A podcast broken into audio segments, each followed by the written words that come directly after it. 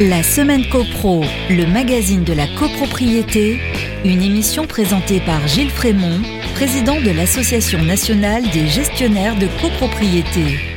Bonjour à tous, c'est un plaisir de vous retrouver. J'espère que vous allez bien. Vous écoutez votre émission copropriété préférée. Bienvenue dans la semaine copro. Cette semaine, on vous propose un dossier sur le syndic, les administrateurs provisoires, judiciaires, les mandataires ad hoc. C'est la minute juridique. Elodie Rabel nous fera la revue de presse, les petites histoires de voisinage. Mais tout de suite, on commence avec l'actu la semaine. La semaine copro de la semaine.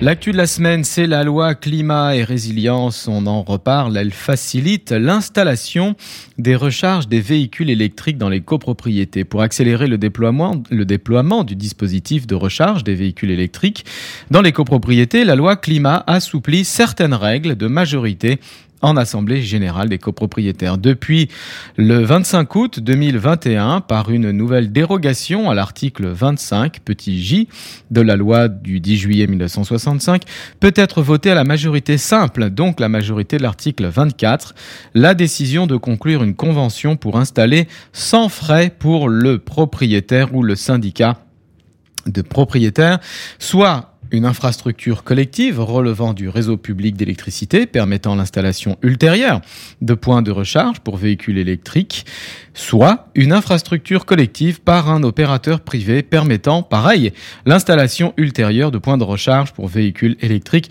ou hybrides rechargeables après avis du conseil syndical lorsque celui-ci a été institué. Cette fois, la règle de majorité est donc encore assouplie, tant mieux pour la fluidité du processus décisionnel, tant mieux pour les propriétaires de voitures électriques. Nul doute que demain, tous les parkings des copropriétés auront leur infrastructure. Il en aura fallu du temps pour y arriver. Ainsi va l'actualité. Ma chère Elodie, je vous passe la main pour la revue de presse. La semaine copro, petites histoires de copro. Bonjour Gilles, bonjour à tous. Gilles, il paraît que l'on devient vieux quand on commence à se plaindre du bruit que font nos voisins. Je vais donc vous raconter cette histoire qui se passe justement chez nos voisins, les Belges, où la relation entre un certain Christophe et un certain Oswald a fait beaucoup de bruit dans la presse locale. Pour la faire courte, Oswald n'aime pas le bruit des voitures qui se garent devant chez Christophe. Christophe, lui, n'en peut plus de la musique d'Oswald qui juge trop forte. Une exaspération mutuelle qui pousse un jour Christophe à se rendre chez Oswald et à rouer de coups le fils d'Oswald. Ça, c'est la version d'Oswald. En revanche, selon Christophe, Oswald, père, fils et beau-père, l'ont roué de coups, lui. Deux récits présentés devant le juge qui a tranché en faveur de Christophe. Peut-être que nos amis belges auraient dû suivre l'exemple des habitants de la commune de Disset dans la Vienne, véritable petit îlot d'amitié à croire que c'est fait exprès. Toutes les maisons sont mitoyennes et ce petit monde vit très bien ensemble. Comment font-ils? Eh bien, ils organisent au moins une fois par an un repas festif tous les voisins se rejoignent. Un plateau repas est apporté pour les voisins âgés ou malades. Et pour rester sur une note positive, Dissay n'est pas un cas isolé. Sachez qu'à Beaucouzé, dans les pays de la Loire, les habitants du square Morisot ont fêté leurs 40 ans de bon voisinage. Au menu souvenirs et spécialités culinaires, les heureux voisins se sont donné rendez-vous dans 5 ans. Merci Elodie, on passe tout de suite à la minute juridique. La semaine copro la minute juridique. On connaît tous le syndic, le syndic ordinaire, le syndic normal, élu en assemblée générale dans des conditions normales pour gérer une copropriété en situation normale. Mais on entend parfois parler d'administrateurs, administrateurs judiciaires, administrateurs provisoires. On parle aussi des fois de syndic provisoires. On entend parler également parfois de mandataires, mandataires communs, mandataires ad hoc. Tout ceci est un peu confus. Il y a donc le syndic euh, et tous les autres intervenant dans des conditions particulières pour des cas bien particuliers. Les dénominations sont souvent confondues, alors on fait le point. Tout d'abord, le syndic provisoire. Il est prévu à l'article 17 de la loi du 10 juillet 65. Il intervient avant la réunion de la première assemblée générale. Donc au début, lorsque l'immeuble est mis en copropriété, il est désigné par le règlement de copropriété ou par tout autre accord des parties, donc choisi par le promoteur ou le marchand de biens. Ce syndic provisoire ne peut être maintenu que par décision de l'assemblée générale, après mise en concurrence préalable de plusieurs contrats de syndic effectués par le conseil syndical, s'il en existe un, ou les copropriétaires. Sa mission principale est de convoquer la première assemblée générale, de préparer le premier budget, de mettre en place les premiers contrats de maintenance. Il ne tarde pas trop à convoquer l'assemblée pour se faire valider. Et mieux vaut pour le démarrage d'un immeuble neuf partir sur un contrat de trois ans. C'est bon pour la confiance. Ensuite, nous avons le mandataire ad hoc. Il est prévu, lui, à l'article 29-1 grand A de la loi de 65. Il intervient pour les copropriétés en pré-difficulté, c'est-à-dire lorsqu'il y a alerte d'impayés à la clôture des comptes.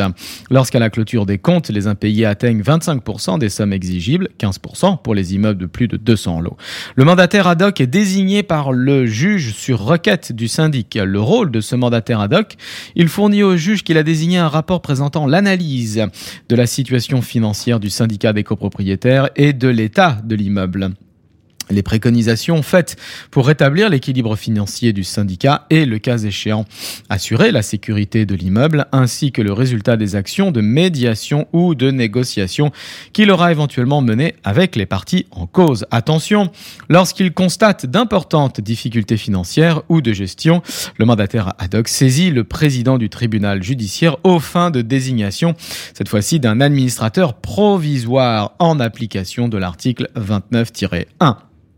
Justement, parlons-en, l'administrateur provisoire de l'article 29-1 de la loi de 65. Il intervient, lui, pour les copropriétés en difficulté. En difficulté, c'est quoi lorsque l'équilibre financier du syndicat des copropriétaires est gravement compromis ou si le syndicat est dans l'impossibilité de pourvoir à la conservation de l'immeuble? Il est désigné par le président du tribunal judiciaire statuant selon la procédure accélérée au fond, la nouvelle procédure dite PAF comme procédure accélérée au fond. Personne suivante, le mandataire ad hoc. Il est prévu, lui, à l'article 46-1 de la loi de 65. Il intervient pour les opérations de liquidation du syndicat des copropriétaires si le syndic en place ne s'en occupe pas. La liquidation, c'est suite à la dissolution du syndicat consécutive à la réunion de tous les lots entre les mains d'un même propriétaire.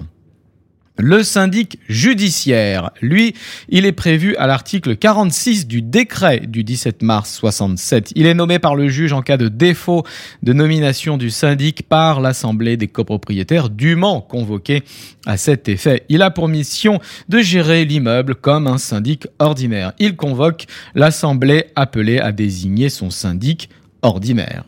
Personne suivante, l'administrateur provisoire. On le trouve à l'article 47 du décret de 67. Il est nommé lui aussi par le juge dans tous les autres cas où le syndicat est dépourvu de syndic. Par exemple, le mandat du syndic en place a expiré sans qu'une assemblée ne se soit tenue pour le renouveler. À ne pas confondre avec l'administrateur ad hoc de l'article 49 du décret de 67. Lui, il intervient en cas d'empêchement ou de carence du syndic. Donc, alors que le mandat du syndic n'a pas encore expiré, mais celui-ci ne fait plus rien, il ne remplit plus sa fonction, il est défaillant. Personne suivante, le mandataire ad hoc de l'article 49-1 du décret de 67. Il est nommé judiciairement pour représenter le syndicat des copropriétaires en cas d'action ut singuli, lorsque celle-ci est exercée par un ou plusieurs copropriétaires représentant au moins un quart des voix. L'action ut singuli, c'est la nouvelle action de l'article 15 de la loi de 65 qui permet au président du conseil syndical d'assigner son propre syndic pour le compte du syndicat. Allez, encore un mandataire ad hoc, le mandataire ad hoc de l'article 54 du décret de 67. Celui-ci, il est nommé en cas d'opposition d'intérêt entre les copropriétaires non demandeurs lors d'une action en révision de la répartition des charges. Situation rare, mais on le met quand même dans notre inventaire. Et pour finir, le mandataire commun de l'article 23 de la loi de 65. Celui-ci nous est plus familier. Il est nommé pour représenter, lui, les indivisaires et les titulaires d'un droit démembré de propriété, à défaut d'accord entre eux. Voilà, vous connaissez tout le monde, tout ce beau petit monde.